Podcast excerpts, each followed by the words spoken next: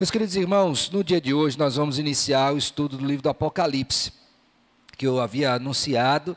Fizemos um estudo avulso né, antes de, de iniciá-lo, mas eu creio que seja importante para nós dar início a esse estudo. E o título não é de minha autoria, mas de um dos livros que estive estudando para preparar esse estudo e achei muito oportuno, porque de fato retrata o conteúdo dessa mensagem.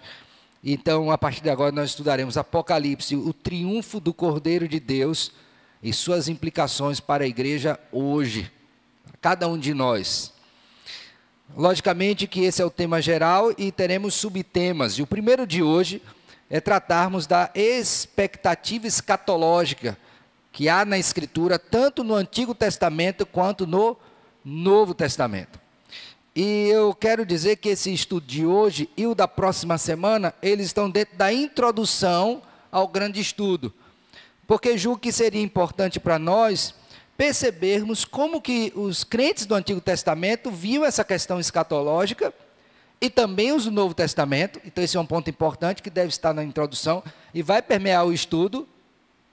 Mas também observarmos a introdução ao livro, o livro do Apocalipse então, nós vamos ter dois momentos. O primeiro, que é esse de âmbito mais geral, percebendo essa perspectiva escatológica do Antigo e do Novo Testamento, logicamente que de maneira resumida, e em seguida a introdução ao livro propriamente dito. Então, no dia de hoje, nós vamos estudar sobre essa questão da expectativa escatológica, tanto do Antigo quanto do Novo Testamento. E aí eu queria que você, introdutoriamente, abrisse a sua Bíblia em dois textos, tá bom?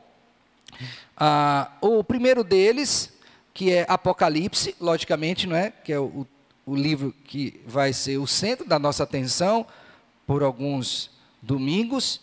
Apocalipse capítulo 1, nós vamos ler os versos número 1 a 3, que é exatamente a introdução. Quero lembrar que hoje, a despeito da leitura, não farei abordagem desta porção hoje, mas na próxima semana. Todavia, eu já queria que você começasse a ler este livro, tá bom? E o outro texto que eu queria que você lesse é Atos, capítulo 1, verso de número 6. Tá bom? Então nós vamos ler esses dois textos inicialmente.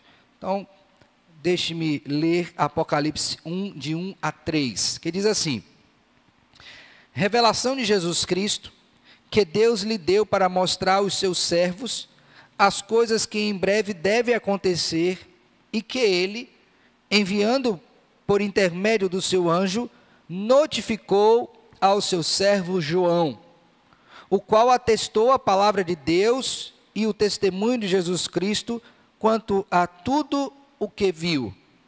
Bem-aventurados aqueles que leem e aqueles que ouvem as palavras da profecia e guardam as coisas nela escritas, pois o tempo está próximo. Agora vamos para Atos capítulo 1, verso número 6. Nesta porção deste livro escrito por Lucas, o evangelista, você tem o Senhor Jesus Cristo ressurreto aparecendo aqui, no caso, a última vez aos seus discípulos, com o corpo já glorificado antes de ser assunto aos céus. E naquele momento em que o Senhor Jesus Cristo estava com os seus discípulos, a partir do verso de número 6, lemos o seguinte: Então os que estavam reunidos lhe perguntaram, então os discípulos perguntando ao Senhor Jesus Cristo: Senhor, será este o tempo em que restaures o reino a Israel? Respondeu-lhes: Não vos compete conhecer tempos ou épocas que o Pai reservou pela sua exclusiva autoridade, mas recebereis poder ao descer sobre vós o Espírito Santo e sereis minhas testemunhas, tanto em Jerusalém como em toda a Judéia e Samaria e até os confins da terra. Amém. Vamos orar mais uma vez? Bondoso Deus, nós queremos te agradecer, porque temos a tua palavra em nossas mãos, ela que é viva e eficaz, porque temos, segundo a tua graça, também a presença do teu Santo Espírito em nós, que age em nós, Senhor, e através de nós e particularmente nesse momento, nos ilumina, e nós clamamos ao Senhor por isso. Que sejamos iluminados pelo Senhor, o Espírito, a fim de que possamos compreender a tua palavra, discernindo-a espiritualmente e ver a mesma, Deus, produzindo os frutos para a glória do teu santo nome. Toma-nos nas tuas mãos, Senhor, a começar em mim, fala conosco com poder, com graça, com misericórdia, como o Senhor sempre faz. Assim te bendizemos em Cristo, com gratidão e perdão dos nossos pecados. Amém. Amém. Meus irmãos, é, eu queria que você contemplasse sete razões pelas quais você deveria estudar esse livro de Apocalipse. E, logicamente, o tema que ele encerra. A primeira delas é porque esse tema escatológico é um tema que permeia toda a escritura, de Gênesis a Apocalipse. Todos os livros da Bíblia vão ter essa, esse tom escatológico, de apontar para aquilo que haverá de acontecer em Jesus Cristo. Então, se você estudar a Bíblia, necessariamente você vai ter que estudar esse tema, que é a escatologia, a revelação que o Senhor faz acerca de si mesmo e da sua obra, apontando sempre para um fim estabelecido por ele desde os tempos eternos. A segunda razão pela qual é importante você estudar esse livro e, consequentemente, o tema, é por conta da nossa visão de mundo. Como crentes, sobretudo como crentes, nós precisamos ter a visão bíblica acerca de todas as coisas. E muitas vezes nós somos influenciados por outras visões que permeiam a nossa vida e fazem com que a gente tenha uma interpretação errada dos eventos e, sobretudo, e aí, consequentemente, a nossa postura é influenciada. Por exemplo, algumas pessoas podem, nesta visão errada de mundo, entrar em desespero quando veem as coisas ruins acontecendo. Mas nós que temos a visão do Senhor, ou que pelo menos precisamos ter, ao ver determinadas situações difíceis, não as olharemos como desespero, mas como estando debaixo do governo santo, providencial, sábio, justo do Senhor, que conduz todas as coisas para a sua glória. A terceira razão que eu quero elencar aqui é porque, na medida em que você estuda o livro de Apocalipse, você vai ser alimentado com verdadeira esperança e real encorajamento em todas as eras para os cristãos. E se você tem medo de ler o Apocalipse, como crente, você deveria se sentir encorajado a ler. Porque é nesse livro que você vai ter verdadeira esperança e encorajamento para viver, sobretudo em dias difíceis. E não são poucas as pessoas que têm, inclusive, medo de ler o Apocalipse.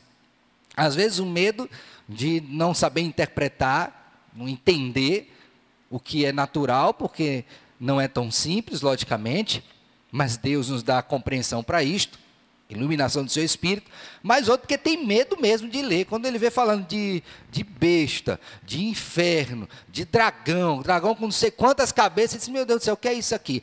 E aí, para piorar, ainda tem uns filmes que são lançados que não tem nada a ver com o que a Escritura diz, mas que parecem permear o entendimento coletivo. Então, se você quer ter verdadeira esperança e real encorajamento, você precisa ler e estudar esse livro. A outra coisa é porque ao estudar esse livro, a igreja do Senhor, ela é balizada no que diz respeito ao procedimento que ela deve ter no tempo presente. E isso diz respeito ao procedimento santo. Então, quanto mais você lê este livro, você estuda esse livro, mais motivado você será a ter uma vida santa diante do Senhor. Um exemplo que a gente tem disso é a epístola que o apóstolo Paulo escreveu aos Tessalonicenses, cujo tema central da primeira e da segunda epístolas são exatamente essa ideia escatológica da vinda do Senhor Jesus Cristo. E no capítulo 1 de 1 Tessalonicenses, no verso 9, você vai ver que os tessalonicenses mudaram o padrão de vida ao contemplar a vinda do Senhor Jesus Cristo. Então veja como a nossa percepção da doutrina das últimas coisas modela a nossa atuação no presente.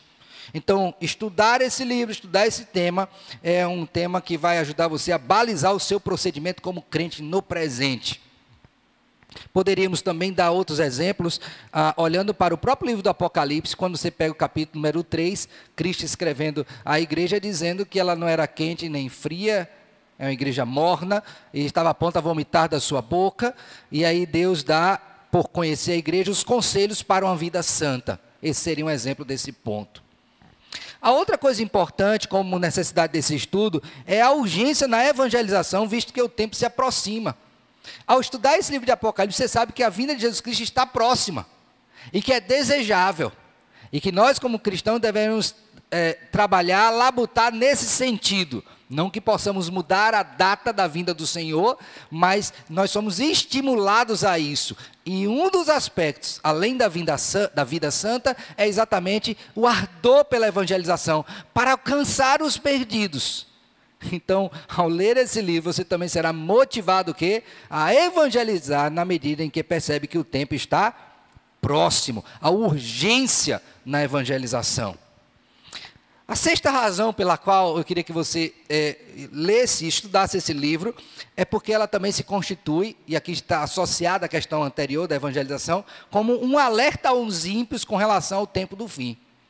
Se você entender esse livro, se você pregar esse livro, e você que está ouvindo não for ainda convertido, ao perceber o rumo que a história está tomando debaixo da soberania de Deus, você deverá procurar rapidamente arrepender-se dos seus pecados e refugiar-se em Jesus Cristo como seu Senhor e seu Salvador. Então, ler este livro também é um importante alerta para os ímpios, porque o tempo do julgamento está próximo. E na medida que se aproxima, maior é a sua necessidade de arrependimento e fé. E finalmente, o último item, eu botei sete, não é? É a glória do nome do Senhor pela consumação de sua maravilhosa obra da redenção, a redenção do seu povo. Então, estudar esse livro é estudar um assunto que certamente produzirá glória para o nome do Senhor. O nome do Senhor será glorificado na medida que você compreender, crer e viver de acordo com essas verdades que certamente já estão em é, andamento e caminham para um fim. Então, eu procurei fazer isso aqui para que você tivesse em mente isso será que vale a pena estudar esse tema? Então eu te dei aqui sete razões, e outras poderiam ser elencadas, mas eu creio que essas são basilares, para que você se sinta motivado a ler este livro, a estudar, a acompanhar os estudos que estão sendo oferecidos para um, um crescimento espiritual. Dito isto introdutoriamente, eu queria agora que a gente se debruçasse sobre esta primeira parte da introdução a esse estudo, que é exatamente a perspectiva escatológica do Antigo Testamento e do Novo Testamento. E é importante que você conceba, irmão, com, com, relação a essa questão da esperança escatológica do Antigo Testamento, porque às vezes a gente olha para a Escritura e parece que a questão de escatologia, doutrina das últimas coisas, só se vê no Novo Testamento, e não é assim. Como eu disse no início, de Gênesis Apocalipse, esse tema está lá presente.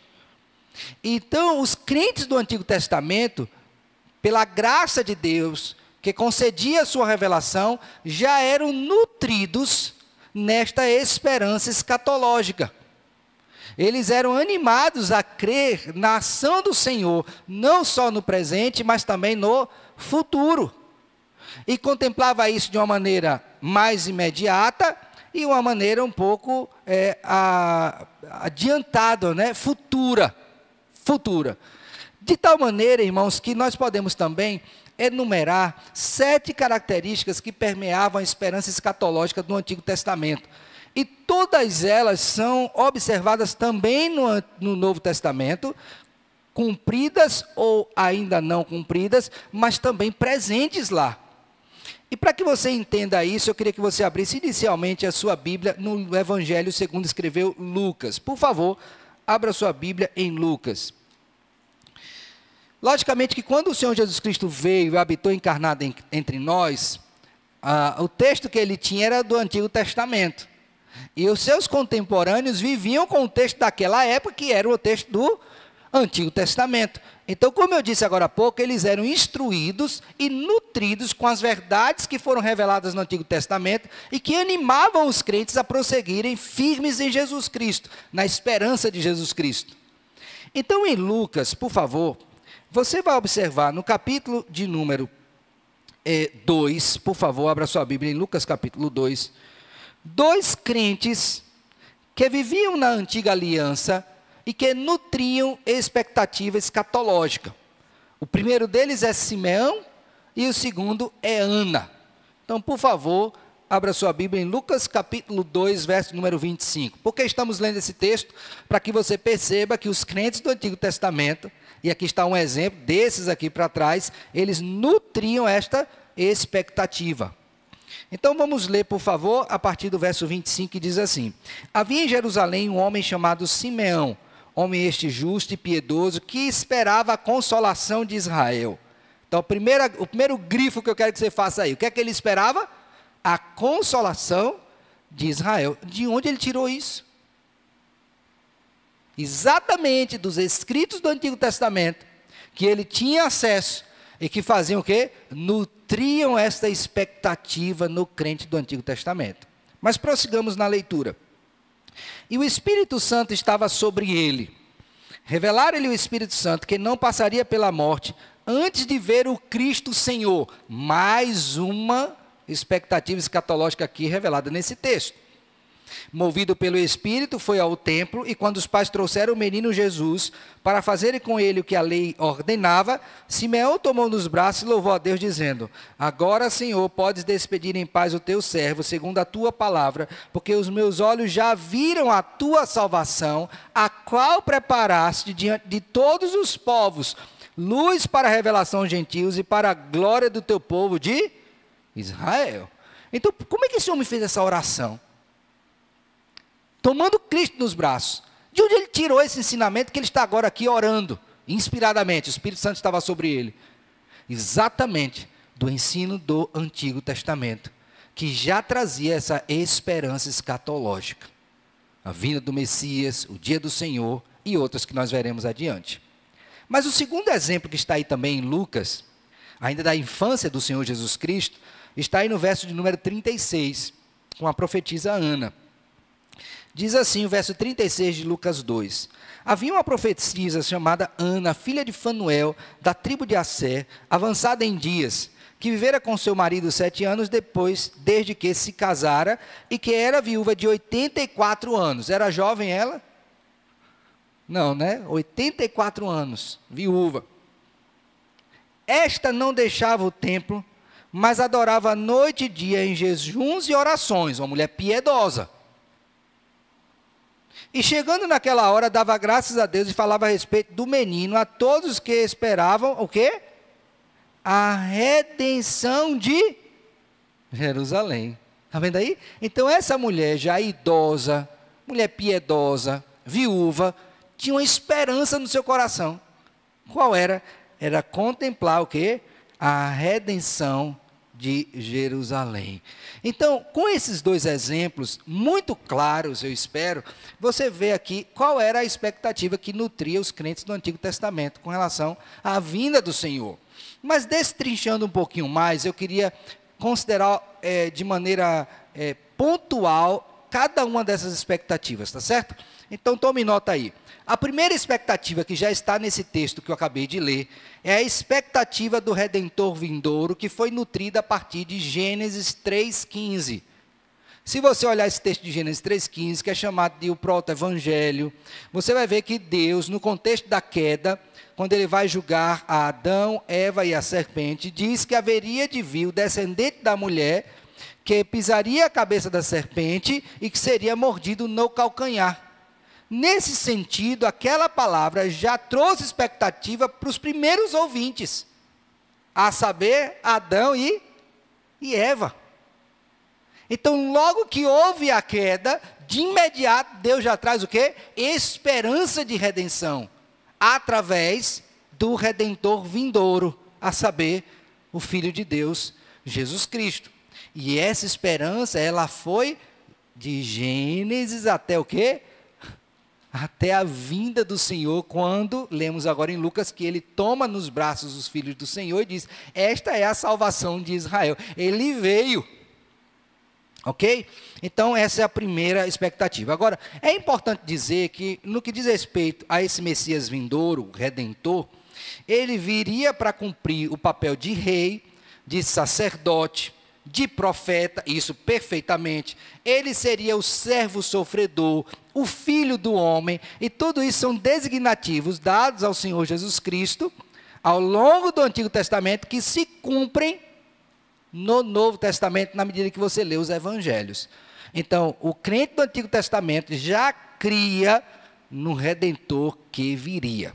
Primeira esperança. Segunda esperança, o reino de Deus. Agora abra sua Bíblia aí, por favor, em Deuteronômio, Deuteronômio, capítulo de número 33, verso de número 5. Deuteronômio 33, verso de número 5. Moisés está aqui perto da sua morte, ele não vai passar para a terra prometida por conta do pecado que ele cometeu. Então Deus o disciplina por isso, mas ele tem a bênção de contemplar a terra. Ele viu a terra. Quem passa e toma posse é Josué, o seu servo. Aí então, antes de morrer, Moisés dá essa bênção sobre o povo. Logicamente, também dirigido pelo Senhor. Ele sendo um profeta do Senhor. E ele diz no verso 5 de Deuteronômio 33 o seguinte: e o Senhor se tornou rei ao seu povo amado, quando se congregaram os cabeças do povo com as tribos de quê? De Israel. Esse texto, embora embrionariamente, já nos dá a percepção de um reino que é estabelecido pelo Senhor para o seu povo e com o seu povo. Isso se confirma na medida em que você pode ler também no Salmo de número 84, então abra sua Bíblia também no Salmo 84, mais uma ratificação deste compromisso do Senhor com o seu povo no que diz respeito ao estabelecimento do reino de Deus. Salmo 84, por favor. Verso 3 diz assim: O pardal encontrou casa e a andorinha ninho para si, onde acolha os seus filhotes. Eu encontrei o quê? Os teus altares, Senhor dos exércitos, Rei meu e Deus o quê? meu. Por que rei? Porque tem um reino. Então veja que a, a, escritura do Antigo Testamento, ela mostra que os crentes do Antigo Testamento tinham essa expectativa do reino. E hoje pela manhã, logo no início, eu li com os irmãos Atos 1, 6, onde os apóstolos, que eram judeus, perguntaram ao Senhor Jesus Cristo o quê? Será este o tempo de restaurar o reino a Israel? Porque na perspectiva dele, a restauração do reino estava associada diretamente com a posse da terra, o que eles não tinham naquela oportunidade. Então, já no Antigo Testamento, os crentes tinham essa expectativa de quê? De um reino de Deus que viria. Terceira expectativa é da nova aliança. Por favor, abra sua Bíblia agora em Jeremias capítulo 31. Lembre que o profeta Jeremias é um profeta que é conhecido né, como o profeta chorão. E não é sem razão que isto é posto, porque basta ler o livro das Lamentações, escrito por ele, que você vai ver quão grande é o seu choro em face da destruição de Jerusalém. Então ele contempla o povo destruído e ele chora por ver a miséria do seu povo. Ok? Mas esse homem traz esperança escatológica. Como? Jeremias, por favor, capítulo de número 31, versos 31 e 32. Observe o que é dito nesse texto. Eis aí vem dias, ó, vem dias, futuro, diz o Senhor, em que firmarei nova aliança com a casa de Israel, com a casa de Judá. Pastor, por que nova aliança? Porque essa aliança, na época de Jeremias, tem sido o quê? quebrada pelo pecado. Então ia permanecer desse jeito? Não. Esperança escatológica de o quê? De uma nova aliança que seria firmada com o povo do Senhor. E aí ele prossegue dizendo: Não conforme a aliança que fiz com seus pais no dia em que os tomei pela mão para os tirar da terra do Egito. Lembra que o povo saiu de lá e ao invés de andar em santidade, fez foi pecar, quebrou a aliança. Tanto é que foram para o cativeiro. Então a nova aliança seria posta. Porquanto eles anularam a minha aliança, não obstante eu os haver desposado, diz o Senhor. Porque esta é a aliança que firmarei com a casa de Israel. Depois daqueles dias, diz o Senhor: Na mente lhes imprimirei as minhas leis, também no coração lhes inscreverei, eu serei o seu Deus e eles serão o meu povo. Guarde bem essa expressão que ela é muito importante. Eu serei o seu Deus e eles serão o meu povo. É conhecido como a fórmula do pacto. Deus entra em aliança com o seu povo e, em consequência, em resposta, o povo também entra em aliança com, com o Senhor. Tá bom?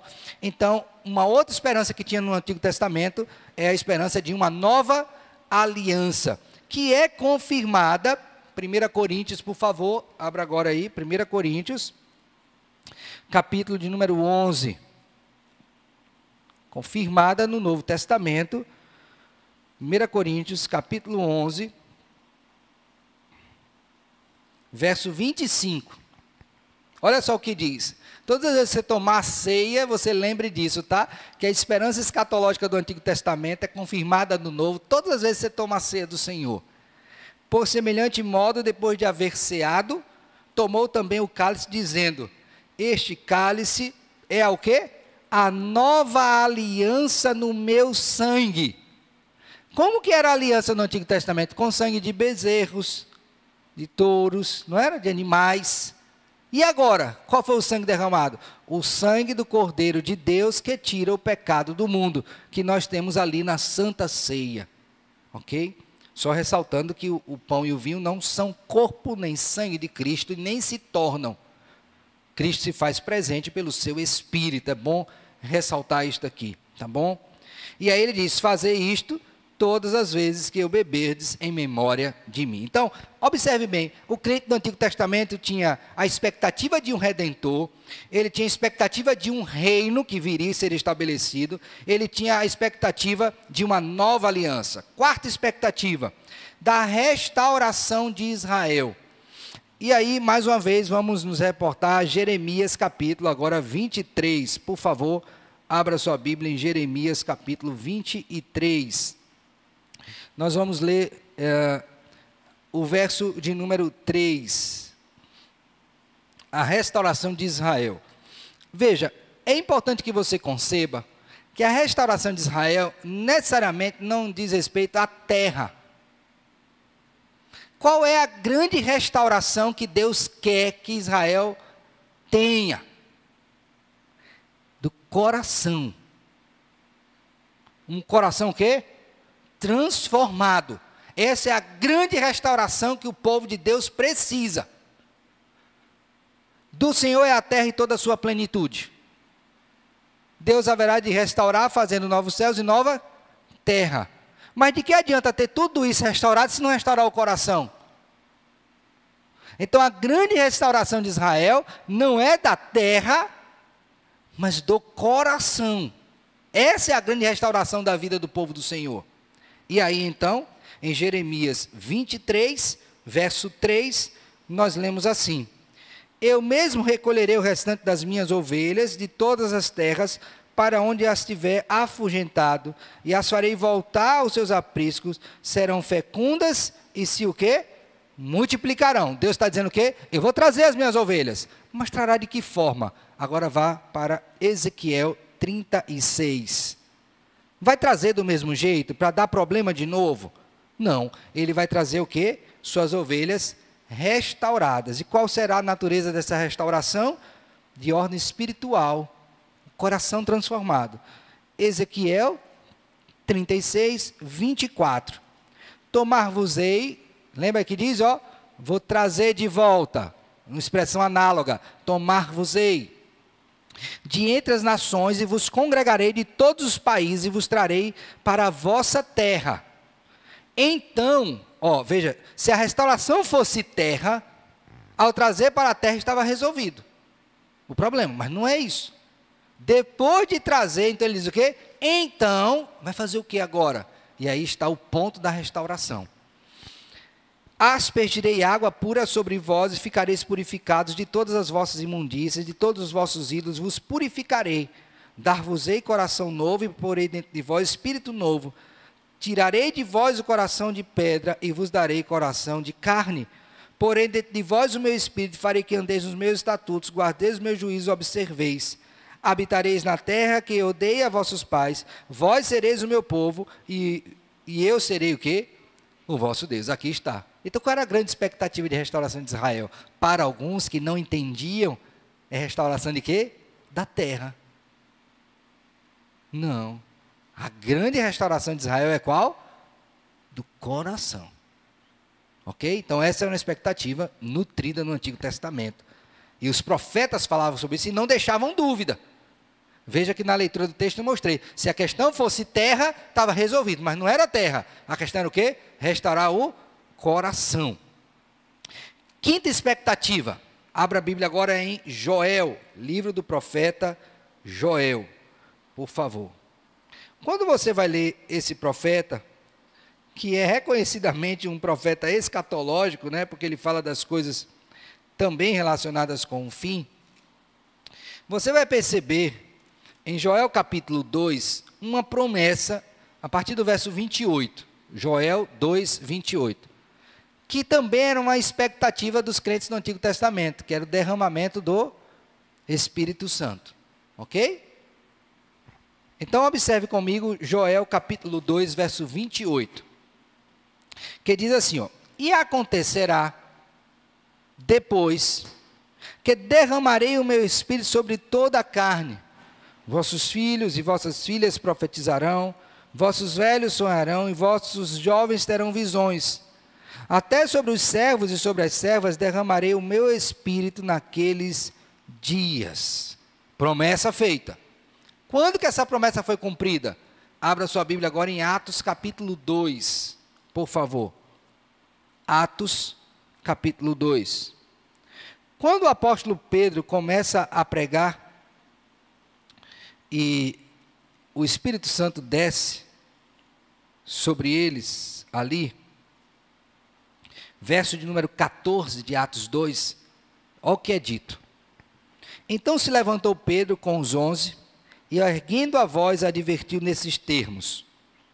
Ele vai falar isso em face do evento, que foi o derramamento do Espírito Santo. Varões judeus e todos os habitantes de Jerusalém, tomai conhecimento disso e atentai nas minhas palavras. Estes homens não estão embriagados, como vindes pensando, sendo esta a terceira hora do dia. Mas o que ocorre, olha bem agora aqui, é o que foi dito por intermédio de qual profeta? Joel. E acontecerá nos últimos dias, diz o Senhor, que derramarei do meu espírito sobre toda a carne, vossos filhos e vossas filhas profetizarão, vossos jovens terão visões e sonharão vossos velhos. Até sobre meus servos e sobre as minhas servas derramarei do meu espírito naqueles dias e profetizarão. Mostrarei prodígios em cima no céu e sinais embaixo na terra, sangue, fogo e vapor de fumaça o sol se converterá em trevas e a lua em sangue, antes que venha o grande e glorioso dia do Senhor. Dupla expectativa aqui em Joel, tá? Derramamento do Espírito e o dia do Senhor. Já está lá em Joel. Então, qual era uma das expectativas do crente do Antigo Testamento? Que haveria o dia em que o Espírito seria derramado sobre todos os povos. E aqui tem duas implicações importantes, tá? Que eu quero destacar, não são as únicas. A primeira delas é que esse derramamento do Espírito é a reversão da maldição de Babel. Em Babel não houve a confusão de línguas. Eles queriam erguer uma torre alta, ser maior do que Deus, maior glória do que Deus. Aí Deus vem e confunde a língua. E eles são espalhados. Dali surgem os idiomas. Mas como fazer para esse povo entender a palavra de Deus? Tem que reverter essa maldição posta pelo Senhor. Como que foi isso? Com o derramamento do Espírito Santo, você tem a confirmação disso. Então, o povo de Deus agora percebe que o evangelho não era só para Israel, mas para todas as nações, que inclusive, segundo Lucas, ouviu as grandezas de Deus no seu próprio idioma. Então havia essa expectativa, que era o alcance das nações. Ok? Essa é a primeira coisa.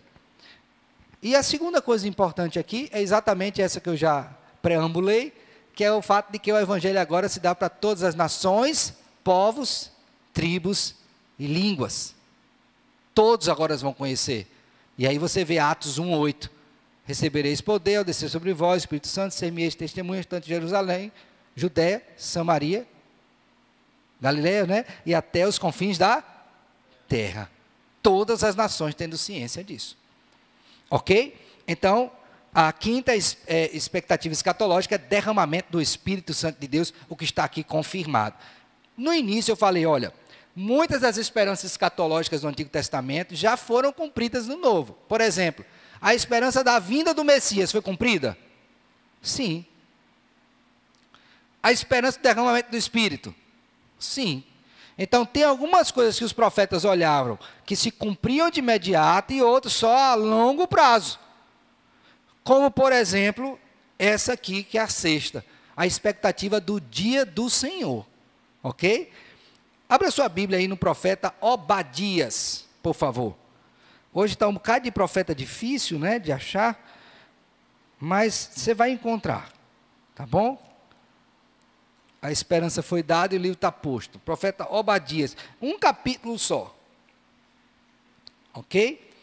Eu quero ler com os irmãos o verso 15 e 16. Obadias, versos 15 e 16. Se não souber, aproveita que não está ninguém por perto, né, que você está em casa, e vai no índice, tá bom? Não é pecado não, viu? Não é pecado. E nem deve ser visto como vergonha, até que você lê a Bíblia toda, né?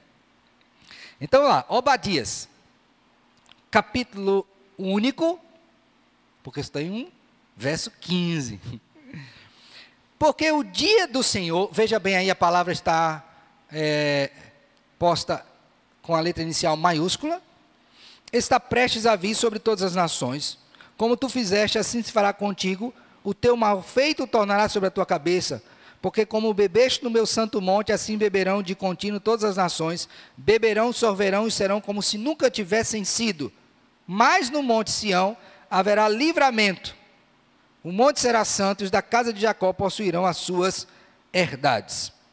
A segunda expectativa escatológica do Antigo Testamento era do dia do Senhor. Quando você vai ler a Escritura, dois, duas vezes aparece essa palavra, né? Com significados diferentes. Dia do Senhor enquanto o dia do descanso, quarto que também é um dia escatológico. Você guarda na expectativa do grande descanso. Ok? E esse aqui, que é dia do Senhor, no dia do juízo. Ok? Que é o caso aqui de Obadias. No dia do juízo, duas coisas acontecerão com os que serão julgados. Um grupo, que é o que está aí presente, no verso de número 16, 15 e 16, experimentará a ira de Deus, o juízo condenatório do Senhor. Ok? Então vai estar lá todo mundo sendo julgado, dia do Senhor. Uns serão julgados e condenados. Outros serão julgados e absolvidos em Cristo. Para estes, a palavra que está aqui, o verso 17, é livramento. Entendeu? Então o crente do Antigo Testamento sabia o que? Vai ter um dia que Deus virá e julgará todos, sem exceção. Uns para condenação eterna, verso 15 e 16, e outros para livramento. O crente do Antigo Testamento já sabia disso. E nutria essa expectativa. Tanto é que está aqui o profeta Obadias, e outros poderiam ser citados nesse mesmo sentido, como por exemplo Sofonias, capítulo 1, versos 14 e 15, Malaquias, capítulo 4. Você vai ver essa expectativa escatológica relativa ao dia do juízo. Então, o crente do Antigo Testamento sabia que tinha que andar firme no Senhor, por esperar aquele dia em que seriam o quê? Julgados. Ok? Tranquilo?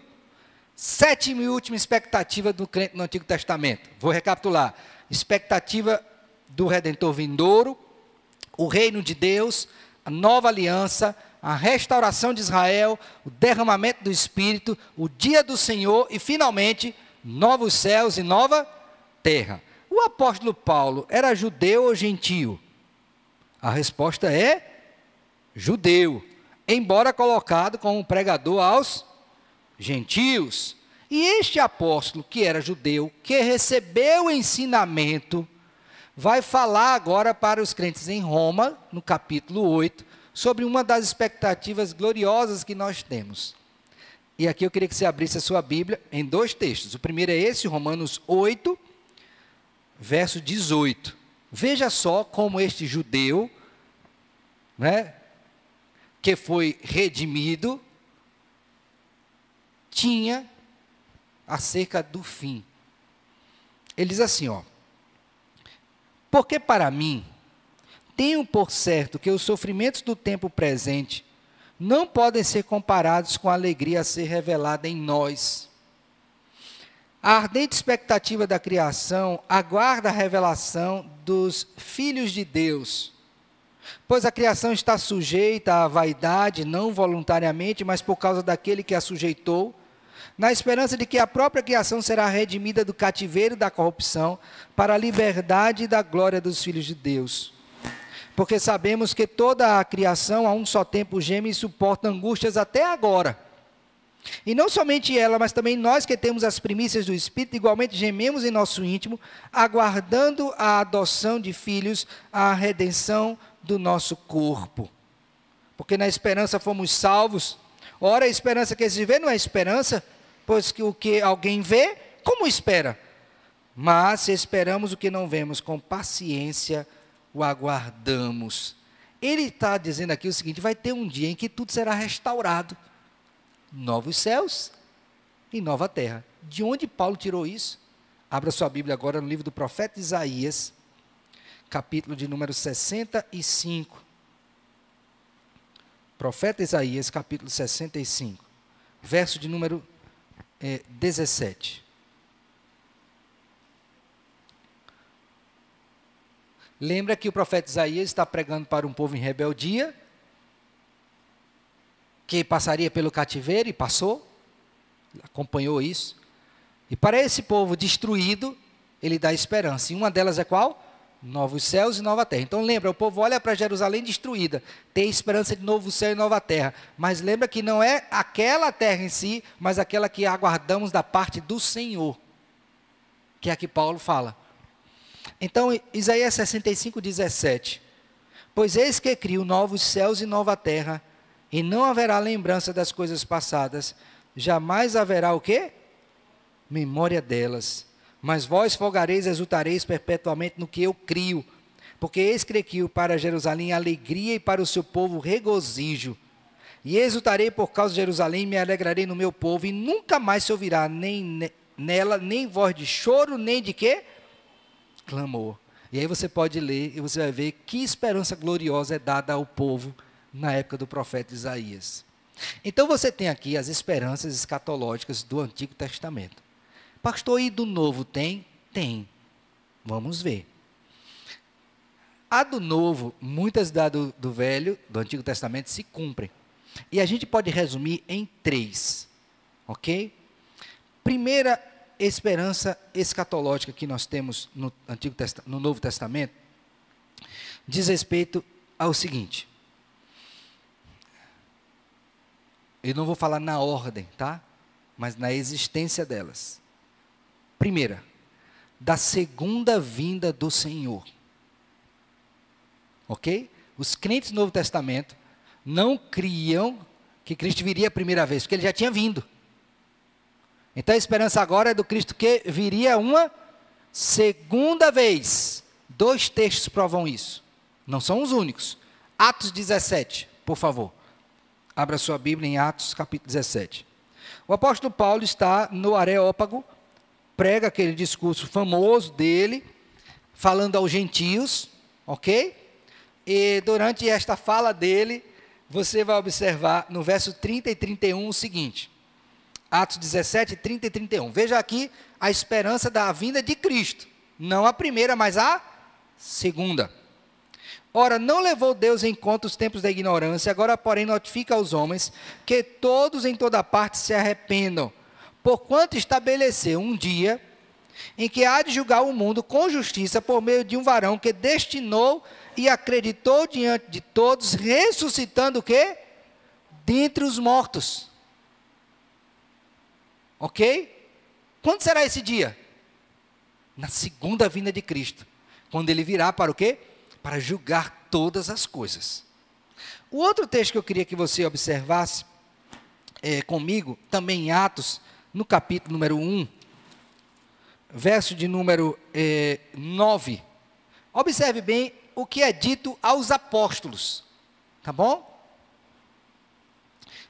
Atos 1, 9. Ditas estas palavras, foi Jesus elevado às alturas à vista deles, e uma nuvem encobriu dos seus olhos. Então aqui é o momento em que Cristo está sendo assunto aos céus, ascendendo aos céus. E ele está lá ainda. E aí diz assim, ó: E estando eles com os olhos fitos no céu, enquanto Jesus subia, eis que dois varões vestidos de branco se puseram ao lado deles e lhes disseram: Agora presta atenção na fala. Varões galileus, por que estáis olhando para as alturas? A resposta óbvia seria o quê? Porque Cristo subiu, né? Estou esperando que ele volte. Porque veja que a nuvem o encobriu. Para onde foi? Fica essa expectativa. Olha o que ele diz em seguida. Esse Jesus, que dentre vós foi assunto ao céu, virá do modo como viste o quê? Subir. Quando será isso? Segunda vinda. A expectativa da segunda vinda de Cristo. Ok? Segunda esperança escatológica que nós temos é a do próprio juízo. Agora vá para 1 Tessalonicenses, capítulo 1. 1 Tessalonicenses, capítulo 1. Observe bem o que o apóstolo Paulo diz a esses acerca né, destes irmãos. Verso 9. Pois eles mesmos, no tocante a nós, proclamam que repercussão teve o nosso ingresso no vosso meio e como deixando os ídolos vos convertestes a Deus para servir o Deus vivo e verdadeiro.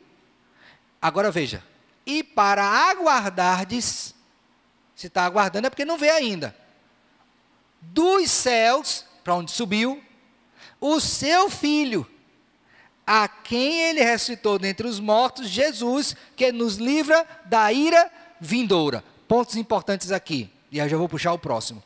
Expectativa da segunda vinda de Cristo. Expectativa do juízo. E nesse juízo, o que é que vai ter? Para alguns, consolo. Para outros, ira.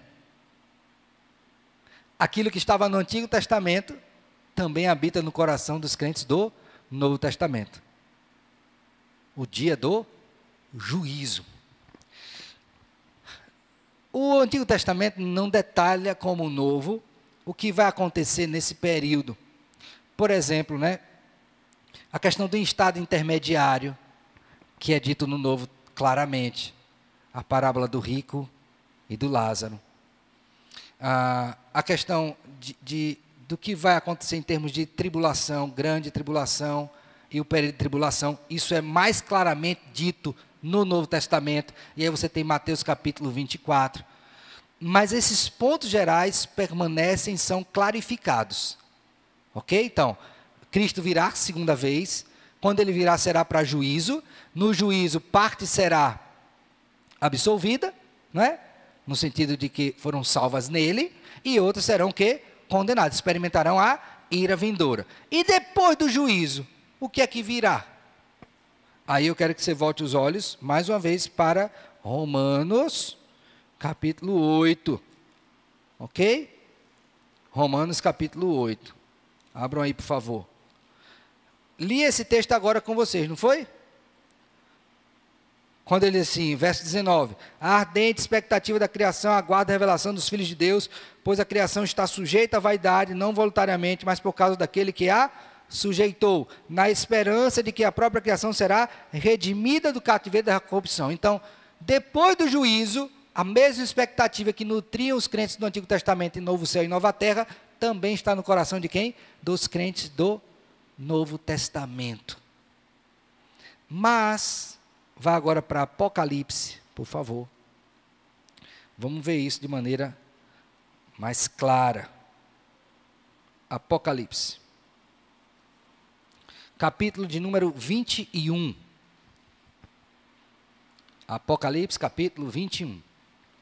Lembra aqui. Os crentes do Antigo Testamento tinham esperança de novo céu e nova terra. O apóstolo Paulo, pregando para gentios, falou também de novo céu e nova terra, como uma esperança que nos anima.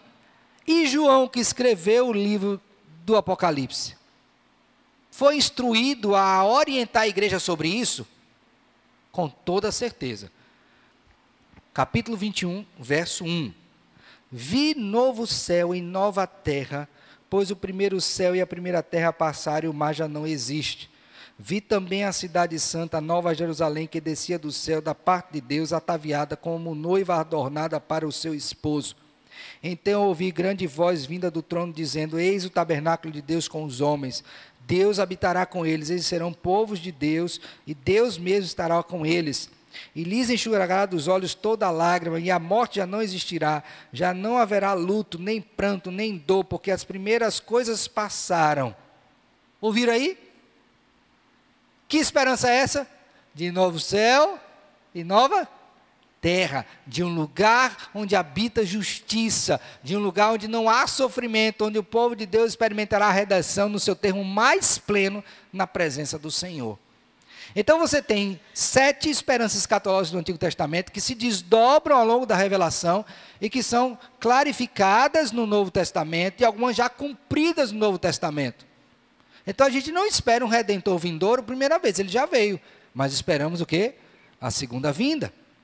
Nós esperamos o estabelecimento do reino, sim, quando da consumação de todas as coisas. Então, quando você olha para o Antigo e Novo Testamento, você vê, grave bem isso, uma revelação orgânica e progressiva.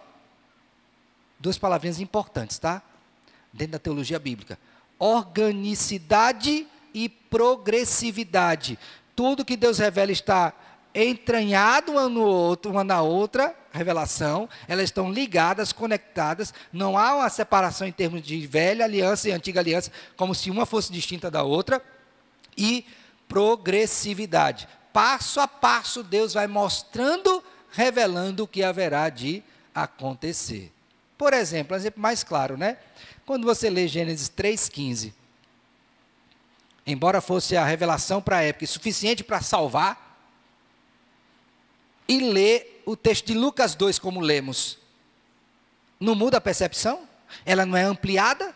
Uma coisa é eu falar de um descendente que viria, outra coisa é eu tomar o descendente nos meus braços.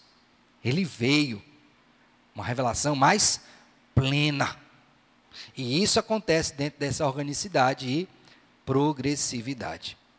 Pois bem, Dito isto, irmãos, eu queria é, contemplar com os irmãos, conclusivamente, e fazendo algumas aplicações, sobre a necessidade de termos essa esperança hoje também, tá bom? Então, a primeira coisa que eu queria que você lembrasse, quando você contempla esperança escatológica no Antigo e no Novo Testamento, é exatamente ver como Deus é maravilhoso em dar uma palavra que ela é coerente essa ideia de ler só o Novo Testamento não existe. Ou melhor, ela existe, mas não deveria ser praticada, porque nós precisamos tanto do Antigo quanto do Novo, porque toda a Escritura é inspirada e útil. Então, às vezes, a gente quer estudar sobre um assunto e despreza o Antigo Testamento. Não faça isso. Por certo, algumas questões estarão é, melhor reveladas no Novo. Mas você precisa tanto do antigo quanto do novo, porque é o fundamento. Então a primeira coisa que eu queria que você pensasse era isso, a importância de estudar o Antigo e também o, o Novo Testamento. Tá bom? Não, não se intimide, seja encorajado, busque auxílio, mas aprenda sobre o Antigo e o Novo Testamento. A segunda coisa que eu quero destacar quando a gente olha para essa esperança escatológica é como Deus é maravilhoso em, somente não nos dá, em não somente nos dar a palavra dele, mas também em nos dar esperança em todo o tempo depois da queda, sobretudo. Porque se teve uma coisa que acabou conosco foi o pecado. Mas Deus é tão bom que em toda a revelação não nos deixa um só momento da história da redenção sem esperança. Até mesmo no período que é chamado de silêncio profético, temos a revelação que já foi dada, cobrindo inclusive esse período. Então Deus é maravilhoso. Então, se você está em casa sem esperança, leia a Escritura, contemple as promessas do Senhor, e certamente você será animado, encorajado, fortalecido. E como nós temos precisado disso nesses tempos, né? Por isso eu digo às pessoas que estão assim, eu digo, olha, esse é o momento que você precisa mais se aproximar de Deus. do período que eu vivo, né? Estou vivo. Porque é tanta gente morrendo, é tanta gente adoecendo, é tanto desespero. E é nessa ocasião que eu tenho que mais orar, mais meditar nas santas promessas do Senhor, porque Deus nos dá esperança. E eu não posso perder isso de vista. Inclusive para animar outros que carecem dessa esperança. A terceira coisa importante quando você se depara com essa questão da esperança escatológica, em termos de aplicação, é a seguinte: se Deus nos dá a Sua palavra e nos dá essa esperança, e aqui está naquele item que eu falei da importância de estudar esse tema, é torne-se alguém que comunica a esperança de Deus para o outro. É o Evangelho. Tempo difícil. O que, é que você vai dizer para a pessoa? É assim mesmo? vai passar. Quem sabe essa expressão moderna, né? Vida que segue. Será que a pessoa está precisando ouvir vida que segue? Ela perdeu alguém que ama. Ela tem dúvidas com relação à salvação dela. Você vai dizer vida que segue? Você tem que trazer o evangelho puro, genuíno para essa pessoa, a palavra de Deus, que é a única, que é poderosa. Não tem outra. Palavras de homem não valem. Elas não trazem esperança a verdadeira. Então, esse é o momento que você tem um campo vasto de pessoas carentes, talvez não estejam nem conscientes da carência dela, mas precisam de Cristo, precisam da palavra. E você tem o Antigo e o Novo Testamento cheio de verdadeira esperança para dessa pessoa. Aí você vai dizer o quê para ela? Vida que segue. É isso que você vai dizer para ela? Ou então, quem sabe aquelas frases né, de efeito teológico, né? Deus está no controle. O meu filho, ele sabe que você também sabe que Deus está no controle. Essa é uma verdade, é universal. Ele está no controle, ele existe. Mas será que é essa palavra que a pessoa precisa?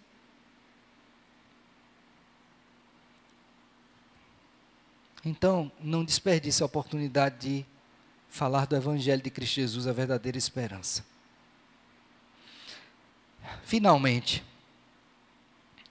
eu queria que você, mais uma vez, lembrasse que quanto mais a gente estuda sobre o fim, mais devemos nos preparar para encontrar com o nosso Deus. E aqui eu quero falar para você, crente. Pelo menos que professa sua fé. Professor, sua fé. Querido irmão, tudo que Deus falou no Antigo Testamento no tempo foi cumprido. E nenhuma só palavra dele caiu. Você está lembrado disso? Será que nós estamos lembrados que nos encontraremos com o Senhor? E aqui eu quero trazer a memória dos irmãos, é o texto que acabei de ler em Tessalonicenses, quando diz assim: E esses irmãos deixaram a idolatria, aguardando o dia da vinda. Ou seja, quando eu sei que Cristo Jesus está voltando, quando eu tenho ciência disso, quando eu creio nisso, maior deve ser a minha motivação para ter uma vida santa. Então abandone o pecado, deixe a idolatria, viva para o Senhor, peça a Ele que santifique a sua vida, porque você vai se encontrar com o Rei dos Reis, o Senhor dos Senhores, o Deus que é santo, santo, santo, que é justo, que nos conhece profundamente. E aí você fica brincando, achando que esse dia não vai chegar. Estudar esse livro para os crentes não é somente fonte de encorajamento, mas é de despertamento. Para que você não brinque de crente, de ser crente. Mas tenha uma vida que verdadeiramente agrade ao Senhor. Porque o tempo está perto está próximo. A vinda do Senhor é certa. E o que havemos de fazer? Um filme que eu assisti há muitos anos atrás, eu não lembro o, o nome dele. Até procurei, mas não, não encontrei. Até busquei uma, uma descrição, mas não achei. Havia um meteoro que ia cair na Terra e ia acabar com a Terra. E aí um grupo de pessoas, elas, elas tinham coisas em comum, não é? elas decidiram aproveitar os últimos instantes antes de tudo se acabar. Aí você via pessoas que iam se reconciliar com quem estava brigado, outros que estavam perto de casar e resolveram casar logo antes que acabasse o mundo, ele se casa logo. É? Outros resolveram fazer aquela viagem do sonho que nunca tinha feito. E o crente? Interessante que eu fiquei procurando naquele filme qual seria a atitude do crente. Não vi nenhum papel ali desempenhou a atitude do crente. Salvo esse, guardado as proporções, de procurar se arrepender e reconciliar-se. Mas com Deus eu não vi. Meu querido irmão, o tempo está próximo. Não é um meteoro que vai vir acabar com a terra, não. É a vinda do Rei dos Reis, que todo olho verá como é que a gente está se preparando para isso?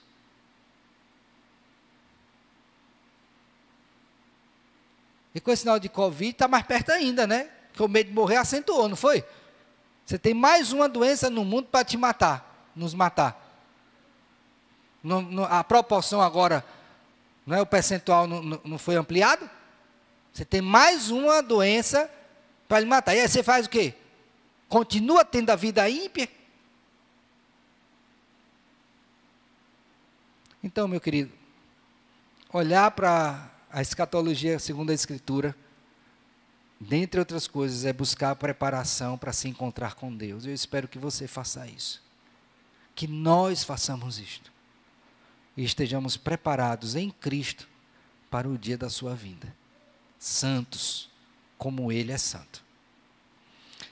Aqui eu encerro nesta manhã. Na próxima semana, se Deus permitir, a gente vai fazer a introdução ao livro e guarde bem essas informações, porque elas serão extremamente importantes para a compreensão do livro de Apocalipse. Tá bom? Vamos orar, encerrando a lição? Senhor Deus, eu quero agradecer ao Senhor por tua bondade, cuidado do Senhor conosco, que não nos deixa, Senhor, sem a instrução devida. Graças te rendemos por isto. Agora, Deus, move-nos àquelas atitudes que devem caracterizar a vida daqueles que creem no Senhor e na tua volta, com consequentes efeitos para todos aqueles que foram criados pelo Senhor. Perdoa-nos por nossa negligência, anima-nos a te servir a propagar o Evangelho, a única possibilidade de salvação para o perdido.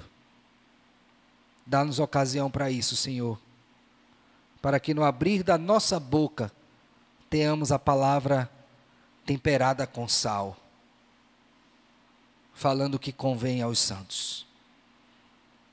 Toma a tua igreja nas tuas mãos, ó Deus, e nos abençoa nesta jornada, neste estudo. Assim oramos com gratidão em nome de Cristo, Senhor e Salvador nosso, e com perdão dos nossos pecados. Amém. Amém.